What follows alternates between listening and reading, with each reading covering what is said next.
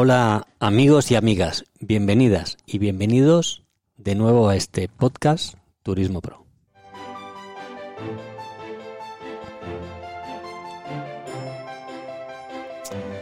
Y ya sabes que Turismo Pro es el podcast de los profesionales del turismo. Este, en este episodio vamos a disfrutar del turismo, del mundo, eh, de los eh, éxitos de, de otras, de las ilusiones y de los proyectos, de lo que hacemos bien y de lo que no hacemos tan bien, porque de eso hay un poco que hablar. Descubriremos cosas eh, juntos, eh, las profesionales nos contarán sus experiencias y descubriremos cómo podemos mejorar en nuestras capacidades. Somos miles que hacemos del turismo y la hostelería nuestra profesión, atender, cuidar y cómo no y cómo no querer. Que sí, que querer, que me pongo muy pesado en este punto. Pero es que el turismo, el turismo no son cifras, no, no son estadísticas. El turismo son personas. Personas que abandonan su zona de confort, su día a día, su casa, su familia, su entorno, su oficina, para venir al nuestro. Y somos nosotros los que los tenemos que guiar. Este programa está patrocinado por, por alexfo.com, organización de, de eventos, comunicación y productora audiovisual especializada en la grabación multicámara y fotografía al instante. Esa fotografía que te hacen en tan solo 20 segundos, que te llevas en un papel para tu casa y que tu cliente con eso inmortaliza el momento que está viviendo. Todo esto, por supuesto, a precios competitivos. Gracias a Alexfo por, pa- por patrocinar este programa. Comenzamos.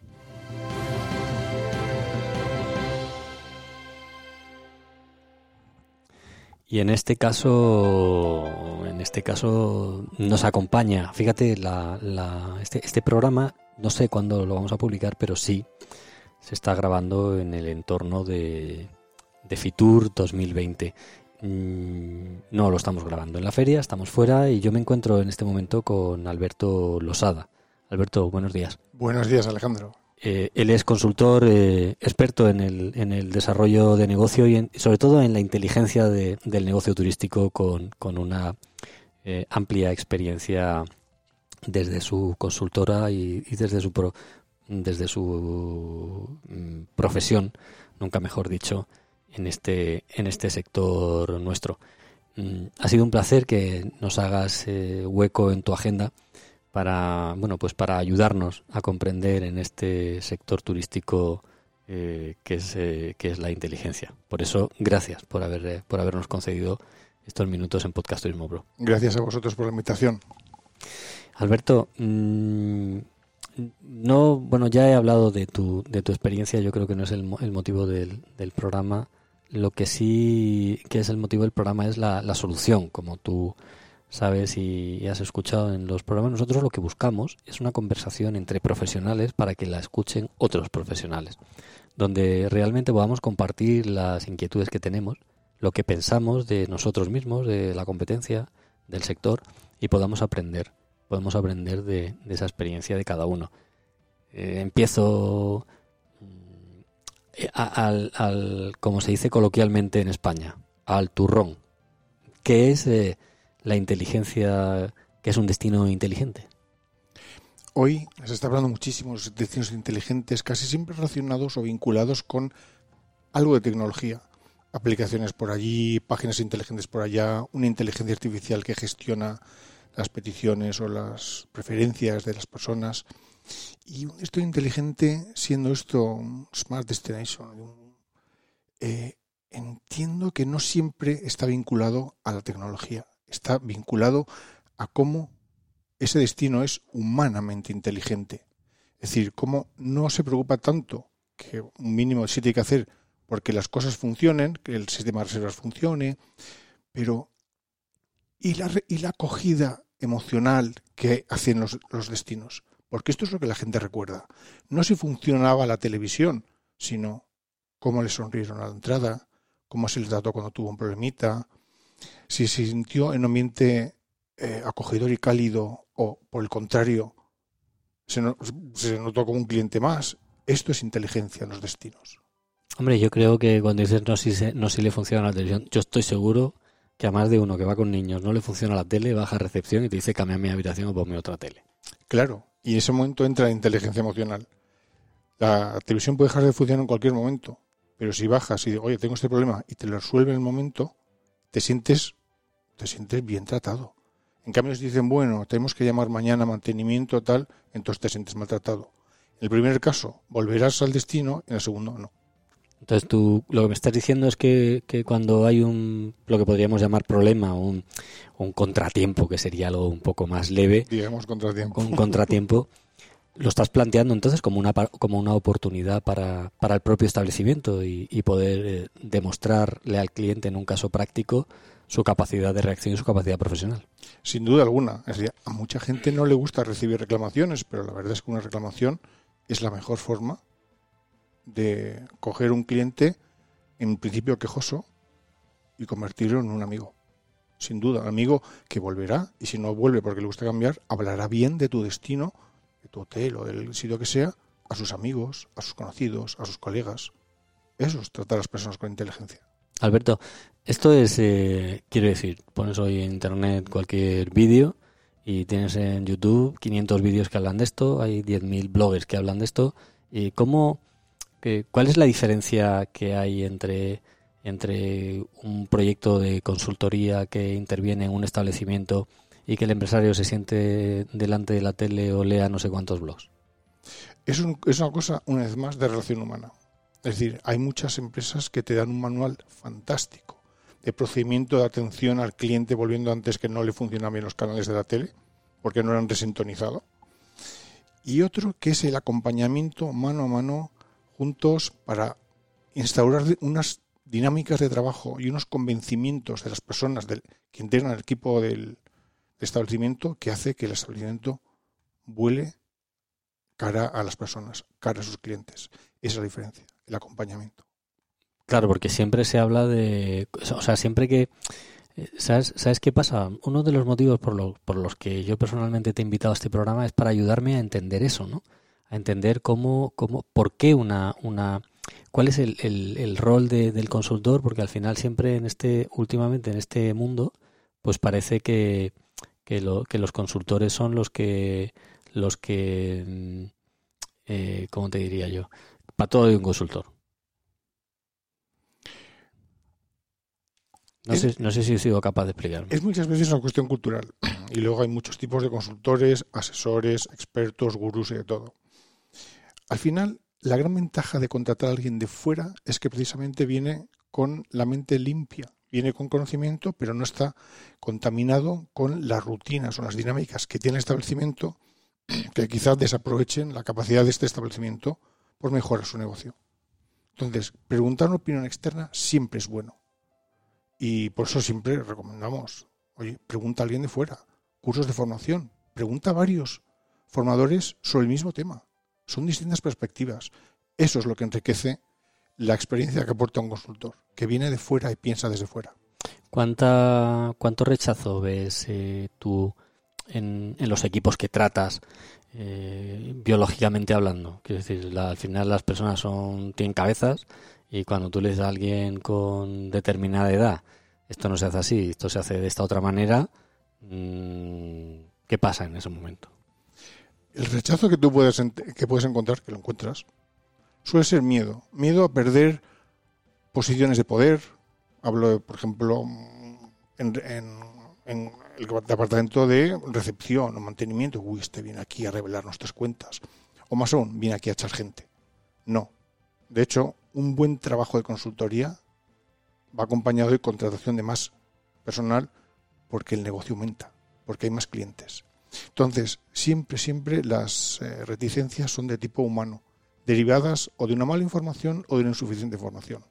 Una mala información o una inexistente información hace que lo que la gente necesita saber lo rellene con la imaginación y eso es malo.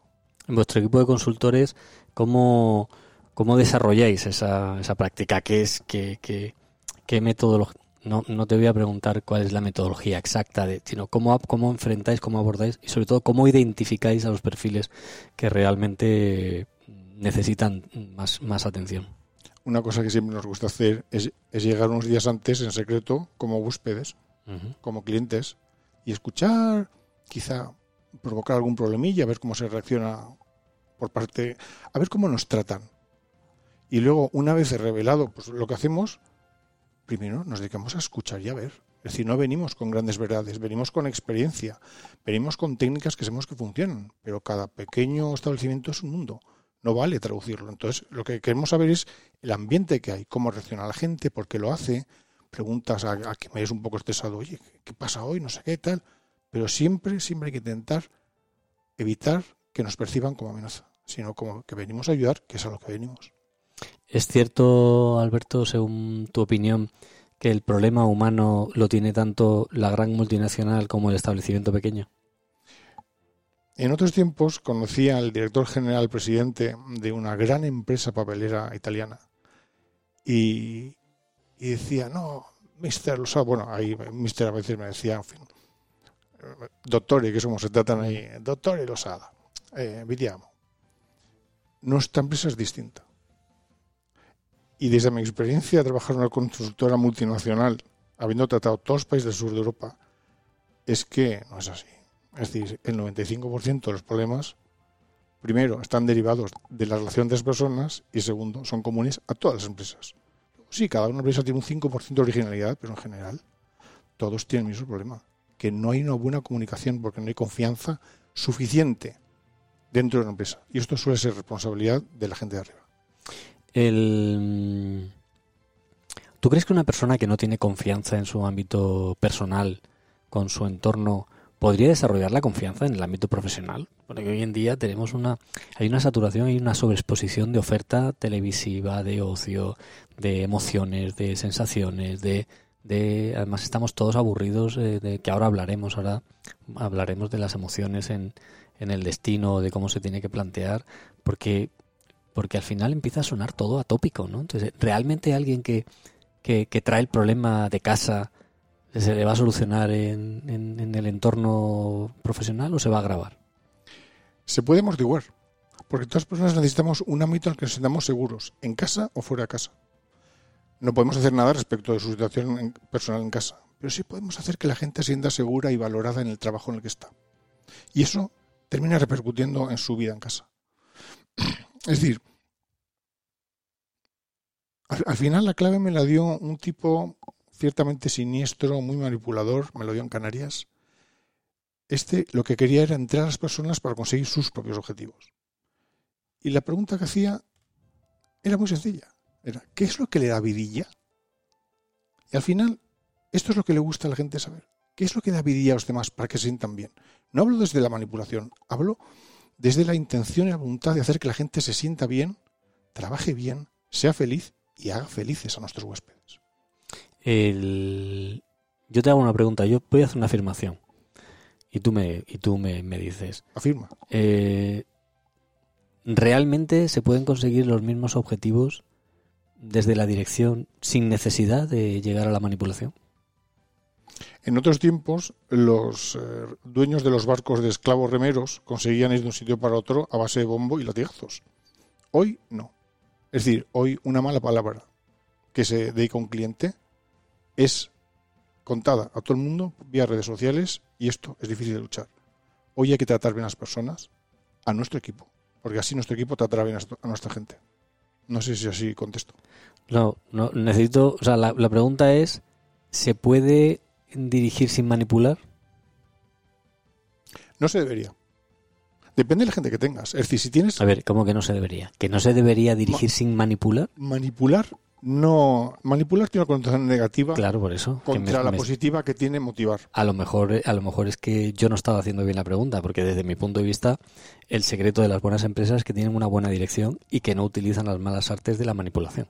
Exactamente. Es decir, una empresa razonablemente transparente con su gente, que vamos así, no sé qué tal, que deja que las personas opinen, propongan planes, planes que sean escuchados. Cuando alguien tenga una idea buena, que se recompense por ello, estas empresas tienen un margen de competitividad que las demás no tienen, que las ordeno y mando no tienen, por muy listo que sea su jefe. Has introducido un elemento que se llama transparencia. Es una de las cosas en, el, en, el, en este mundo tecnológico en el que ahora los datos, eh, todos nos damos cuenta de que nuestros datos es como, como, como si tendieras al sol, en la puerta del sol, toda tu intimidad, y em, empieza el, público a estar sensible. ¿Tú crees que las empresas realmente son sensibles a, a que tienen que ser más transparentes para poder eh, captar ese tipo de cliente que quiere sentirse cómodo? Cuando hablé de de transparencia me refiero a transparencia ante el equipo, no ante el cliente, porque son distintos niveles de información. Pero tú dices una persona, como has hecho tantas veces en España, tantos miles de empresas que en los peores años de la crisis dijeron, supieron decir, tuvieron el valor de decir a su gente, mirad, ha caído el negocio, por las consecuencias que sea, hay que recortar sueldos o recortar trabajos. Estas son las cifras, esto va así y apunta a que vaya a ir así. El hacer, saber hacer cómplice a tu gente de cómo va, escuchar sus ideas y, y pedir la solidaridad de todos, suele funcionar. Y, y, tú crees que eso tiene que ir acompañado de que cuando se da la vuelta a la tortilla se siga manteniendo la transparencia y se siga manteniendo la motivación? ¿O solo la transparencia es un momento de crisis cuando, cuando lo necesita el empresario? La transparencia es una forma de ser o no. No es un parchecito temporal para ver si me ahorro unos dinerillos por aquí. Vale. Es una forma de trabajar. Vale. Eso era lo que quería matizar eh, concretamente para dejar, mm, desde mi punto de vista, creo que la, que la transparencia es más, mm, tú no vas a colgar tu balance para que la vean los clientes, pero mm, lo que estamos viendo y estamos observando que cada vez más las compañías le cuentan a sus clientes cuál es la relación que tienen con sus empleados. Y eso forma parte, al final, de, de, desde mi punto de vista, de una generación de empatía con, con el cliente eh, y empatía utilizado como empatía, como, como decir, yo, yo quiero formar parte de, de, esa experiencia que, que, tienen estos trabajadores cada día porque, porque me voy a sentir fenomenal. Si entre ellos eh, esta es la actitud y, y si esta empresa se comporta así entre ellos, al final un hotel no deja de ser un establecimiento, me da igual un hotel, un restaurante, lo que sea, no deja de ser un apéndice de tu casa en un momento determinado que necesitas mm, porque estás fuera. A ese hotel vuelven los clientes porque se han sentido en casa pero en otro ambiente. Yo conocí a un director de hotel que por las mañanas tenía una reunión con, su, sus jefes de departamento y después iba a jugar al tenis con sus clientes. Y muchos le criticaban, no, es que este no sabe, este sabe precisamente lo que hace. Sí, era lo que te iba a decir. Yo iba ahí pum, a preguntarte Ese cómo. sabe exactamente lo que hace, porque tiene muy clara la responsabilidad de cada persona. Es decir, quien lleve, la gobernante sabe exactamente cuáles son sus responsabilidades y las asume como propias. Es decir, es proactiva, es situacionalmente proactiva. Entiende cómo va el hotel, comprende la parte que le toca y tiene autoridad para tomar decisiones. La responsabilidad del director de hotel que luego juega tanto al tenis, que en realidad está haciendo una actividad comercial. está hablando y porque luego la gente dirá, oye, qué simpático el director del hotel de allá, qué simpático. Esa gente nos está haciendo una publicidad impagable. Ahora, esto exige una madurez por parte de la dirección de ser capaz de establecer claramente los roles de cada uno, de cada departamento, de cada persona, su perfil personal y, y luego tenerse a la decisión tomada. Es decir, que luego no regaña al jefe de mantenimiento porque ha comprado una herramienta que no sé qué. Igual el jefe de mantenimiento, como experto en esto, estimó, dentro de unos baremos lógicos, que es necesario para buena marcha de hotel. Y a esto, vamos, un adelantado. Y acabas de introducir, acabas de introducir una, una parte que me parece fundamental, no en, no en las empresas del sector turístico, sino en todas las empresas definir cuáles son las competencias reales de tu equipo. Esto lleva más tiempo de lo que la gente cree. Es decir, no es limitarse a hacer una lista de job description, esto es así, que te lo hace cualquiera, incluso hay tutoriales de internet para hacerlo. No voy a decir que sean malos o buenos, pero primero hay que tener claro hacia dónde va el hotel o la, la empresa turística que sea. ¿Qué quiero yo? ¿Qué quiero ofrecer? ¿Por qué me van a comprar a mí y no a otros? Y una vez que tengas las necesidades, entonces buscarás en qué tipo de responsabilidades puedes hacerlas descansar. Antes no. Y esto es decisión de quien lo arranque. Claro, porque tú estás diciendo una cosa, yo me imagino los empresarios, ¿no? Que dicen, este está hablando del santo Orial, que mi gobernanta, eh, ella tenga el criterio de discernir y, y, de, y de entender y de comprender exactamente cuál es su función en el engranaje cuando lo que está pensando es en venir a limpiar camas y salir corriendo, vamos, eso no, cualquier empresario que me esté escuchando, este, está, este está loco, ¿no? Esto vale para cualquier empresa. Este, este, este está loco, ¿no? Este no, eso no, no sabe, no sabe lo que está diciendo, eh, porque eso no se puede. ¿Tú crees realmente que no se puede? Lo que pasa es que hay que ser mucho más selectivo. Es decir, la paradoja es que queremos que nos traten como adultos, como profesionales, como gente capaz, pero luego muchas veces nos portamos como tal. Es decir, el que se suba el nivel de responsabilidad exige que suba el nivel de autorresponsabilidad. Porque si no, a ver, hay gente que, está feliz haciendo facturas y va cogiendo las que le llegan y las va procesando. Que es una labor que hace falta. Pero hay gente que vale para más cosas. Aprovechémoslo. Aprovechemos su ilusión porque todo vaya bien. Que hay gente que solamente hace de 9 a 6 o de 9 a 5 lo que tiene que hacer. Tiene que haber gente de esa. Esa gente, entiendo yo, no es la que hace que triunfe necesariamente con tantísima competencia como hay una empresa turística, ni de otro tipo. Hace falta un espíritu, unas ganas de luchar todos por algo, cada uno aportando más allá incluso de su trabajo, que es francamente difícil, pero enormemente eficaz a la hora de competir. Voy a hacer un símil con una obra cuando se hace un proyecto de consultoría de estas características, eh, yo entiendo que al final no deja de ser una reforma de competencial, de habilidades y, de definición de, la, de, la, de lo humano, que al final es, es tu especialidad y ese es el motivo por el que, por el que te hemos invitado al, al programa. Esto tiene, tiene fecha, quiero decir, esto se hace en un fin de semana, esto se hace en dos, en dos meses, esto se hace en dos años. En un fin de semana no hace. Como que, yo, sé que no se hace en un fin de semana. La pregunta es, la pregunta, es, la pregunta es retórica. Quiero decir, cuando un empresario dice cómo tengo que abordar esto, o, lo va dejando, lo va dejando, lo va dejando, eh, lo podemos comparar a, a, que la habitación se va quedando vieja, se va quedando vieja, se va quedando vieja y nunca lo reforma y al final como que como que ya al final cuando, cuando se hace la reforma es cuando lo ha traspasado llega el nuevo propietario y hace todos los cambios. ¿Cómo, cómo, cómo planteáis vosotros esto para que, para que una empresa realmente pueda, pueda acometer este, este proyecto y, y pueda contar con vosotros? Como te decía al comienzo, lo primero es llegar, callar, mirar y escuchar. Y así nos podemos hacer una buena idea. Es diagnosticar en el fondo, es ver qué ambiente hay, a qué se puede deber.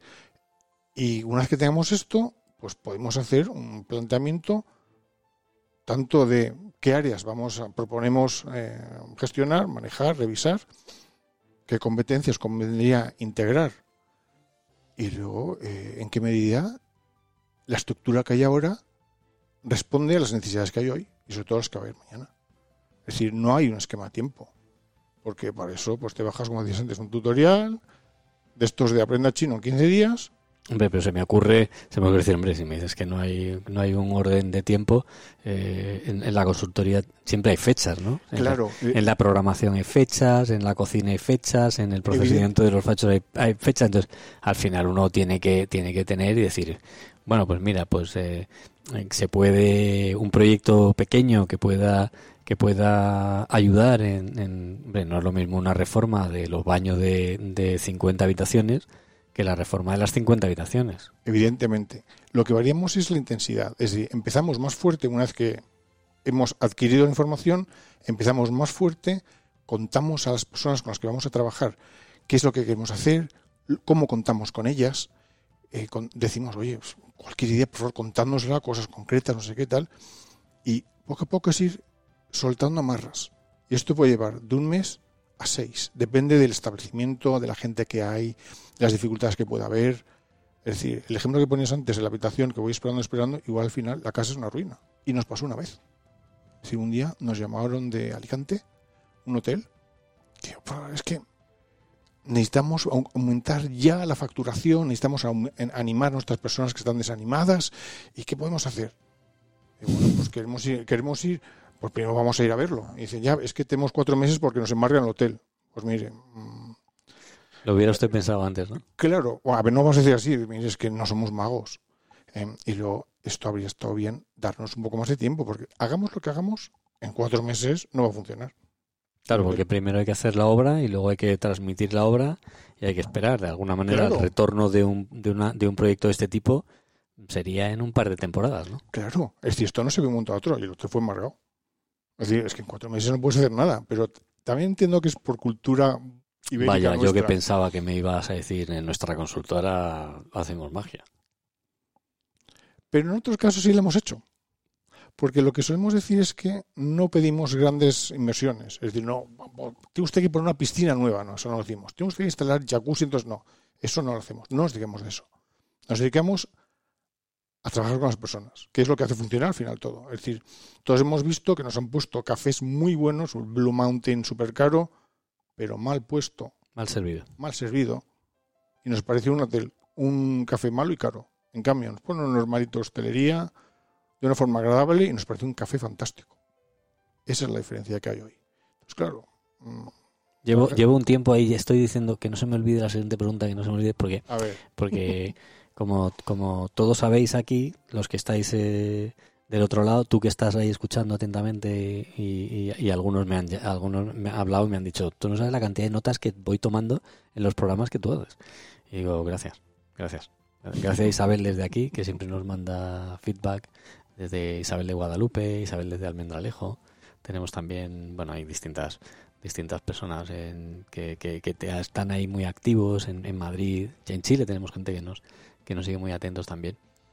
Eh, cuéntame ese momento en el que llega el empresario diciéndote que quiere i- implantar, eh, bueno, pues el- te está contratando un servicio y a medida que va hablando te estás dando cuenta que realmente no, no, lo que dice no está alineado con lo que piensa ni con el comportamiento que tiene. O sea que al final tú le vas a dar, le vas a decir hay que hacer todas estas cosas y te estás dando cuenta que el tío no está dispuesto a cambiar absolutamente nada porque es como una piedra mm, de granito. en ese caso, y ya lo hemos hecho alguna vez, tendremos que decir que lamentamos tener que declinar su encargo.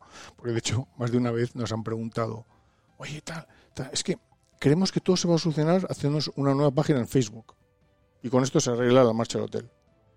Aparte de que una página en Facebook es una cosa incorrecta de por sí, eh, no, con la red social, ni en broma arreglas una, una mala marcha del hotel. Es decir, hay que hacer cosas más profundas, más comprometidas, más complicadas. No son de Excel, porque hablamos de las emociones de las personas, hablamos de que la gente se sienta bien trabajando en los sitios. Y hay tanta diferencia entre el que se siente bien y el que tiene ganas de irse. Claro, porque pensamos muchas veces que el colchón, que el, que el restaurante, ¿no? De, tú tienes un restaurante preparado para ser cinco estrellas Michelin, pero luego el cocinero, como mucho, te hace bien unas, unas cuantas hamburguesas. Esa, esa, esa, esa diferencia, de que hay empresarios que creen que, que, que la tecnología va a suplir la incompetencia de- del personal. Cuando hablamos de incompetencia en este país, uf, madre mía, casi que, o, o hablar de ignorancia como que Hay mucho de lo que hablar. alguien, alguien, tú hablas de ignorancia y, y- y ya, ya veo que alguno sea, eh, ya veo, ya veo que alguno sea, mm, se ha incomodado ahí, como diciendo, ya está este hablando de Los incompetencia. que se han puesto rectos en la silla ahora. Eh, los que se han puesto, dice, ignor- eres un ignorante. En este país tú le llamas a alguien ignorante y lo siguiente que hace es soltarte un puñetazo, ¿no? Porque no, porque, bueno, pero No estoy de acuerdo. son cuestiones. Ah, perfecto. Oye, ¿y, y tú crees realmente que, que, que no, que, que, que ya hemos aprendido a digerir en España que la ignorancia es una cosa transitoria y que si quieres dejar de ser ignorante solo tienes que estudiar? ¿O se sigue Vamos, tomando, a ver. o se sigue tomando como un insulto? Tú que estás ahí con la gente. No se trata tanto de la ignorancia, sino de la fragilidad del ego de las personas. Mm. Admitir que no dominas algo, no sabes de algo, hoy se ve, insisto, va mejorando mucho esto, Mm. pero se ve como una debilidad que la persona que tiene un cargo de dirección, una nueva jefa, un nuevo jefe de no sé qué, como que lo ve como un- una posible causa de que se le subordinen sus personas y le quiten el puesto, porque así pensamos. Claro.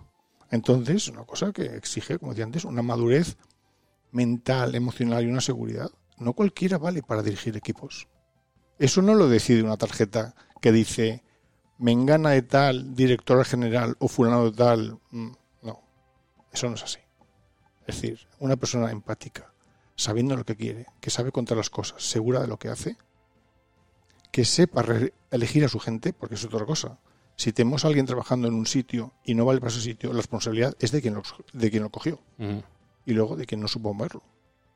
Entonces, esto, en fin, ser, dirigir personas, que es lo mismo que dirigir un hotel, un, un establecimiento cualquiera. Y hablamos de esto porque el mundo de hostelería es un mundo de personas, de emociones. Es decir, quien se va de un sitio sintiéndose bien volverá y hablará bien. Quien se va, aunque no, esté, aunque no tenga razón, la realidad es que se ha sentido maltratada en esa persona o ignorada. Dirá que menudo asco de sitio y dirá a todos sus amigos que vaya y no vayas. A eso, a eso podemos llamarle un turismo inteligente. Sí, a ver, la gente no es tonta. Y ahora que hay muchos canales para contar las cosas, dice, bueno, bueno, ten cuidado. Es decir, mm, TripAdvisor, TripAdvisor ha sido un electroshock para mucha gente. Uf, has Porque- mencionado al diablo. Claro, el, el diablo para todo. Es decir, dejando a un lado la discusión de que son falsos o son reales los comentarios, porque la verdad es que ves algunos comentarios que, en fin, como esto está hecho por la gente, pues no, está hecho por la inteligencia artificial. Dices, ten cuidado con esto. Pues dices, no, que el mundo fuera existe. Internet es otra calle, es otro mundo. Tan válido como el que hay hoy. Y lo que, lo que la gente cuenta ahí vale tanto como lo que, como lo que tú ves y alcanza mucha más gente de la que tú ves. Entonces hay que tener cuidado. Es decir, un hotel que estuve hace poco en Almería, me trataron muy bien. O digamos de otra forma, me sentí muy bien tratado. Porque igual me dieron un trato por debajo de su estándar. Pero yo me sentí fantásticamente tratado. Y, y puse una, me llegó el, típico correo diciendo, valore por favor, el señor Losada, su experiencia. Y dije, mira, sobre todo, denme enhorabuena a las chicas de las habitaciones que me resolvieron un problema que tenía, que tenía prisa por hacer, denle las gracias. Me contestó supuestamente el director del hotel, diciendo, estimamos gracias por su comentario, procuraremos pasar su enhorabuena a nuestro equipo. Y he vuelto cinco o seis veces a ese hotel. Bueno, pues eh, Alberto, estamos llegando al final de este podcast Turismo Pro. Me gusta mucho hablar con- con profesionales de- del turismo porque aprendo, aprendo mucho en cada programa. Aprendemos todos, ¿no? Porque me, me- además tratamos aquí, como, como has podido ver, temas completamente diferentes, ¿no? El- hemos tenido otro programa donde hablábamos de cómo se armó el Ferrero Rocher en, en- en- en Guadalupe con la iluminación, o hablamos de una agencia de viajes, o hablamos de la problemática de las pequeñas oficinas de turismo, que, que- que además hay una cosa, que cada destino se cree único e imprescindible para ser descubierto y que, y que son únicos e irrepetibles en el mundo. en el mundo y en un momento concreto de la vida de la persona. Porque a veces volvemos al sitio al que fuimos hace 20 años y ya no nos parece igual de bueno. Es que tú has cambiado. Entonces, trabajar con personas y con sus emociones es muy difícil y enormemente satisfactorio. Vale la pena esforzarse por ello. Alberto Losada, consultor eh, en, desarrollo de habilidades humanas y turismo inteligente. Consultor de enorme experiencia. Alberto, me he pasado muy bien contigo charlando, charlando aquí. He visto más de una sonrisa por ahí en el, en el chat también de, de- de las cosas que estamos diciendo. Y, y nada, espero, espero que, que puedas volver en otro, en otro momento para hablar de otro de los infinitos temas que tiene el sector turístico sobre todo para que nos des ese punto de vista de consultoría, ¿no? Externo, no de otro profesional, sino bueno, pues cómo se podría afrontar o cómo se podría preparar. Con muchísimo gusto volveré. Alejandro, muchas gracias. Bueno, queridos amigos, pues eh, hemos llegado al final de este podcast eh, Turismo Pro. Ya sabes que estamos en las redes sociales, en- nos puedes buscar en, en iTunes, en Google Play, en los diferentes en los diferentes canales que ya conoces. En la propia web del, del programa, en los podcasts de mm, en el y cómo me gusta que estés ahí, cómo me gusta recibir esos correos electrónicos con, con tus opiniones, con tus preguntas. Esto, la verdad es que hemos, hemos invitado al, Alberto porque alguien nos había mandado un correo electrónico diciéndonos cómo, cómo, cómo se podría afrontar esto y, y hemos querido ir dando respuesta a, vuestra, a vuestras inquietudes, a, a lo que realmente tú quieres y tú necesitas, porque estás ahí a veces con algún problema que no sabes muy bien cómo gestionar. Y desde Podcast Turismo Pro lo que pretendemos es, bueno, pues dar una mirada diferente. Una vez más, eh, gracias eh, por estar ahí. Te quiero.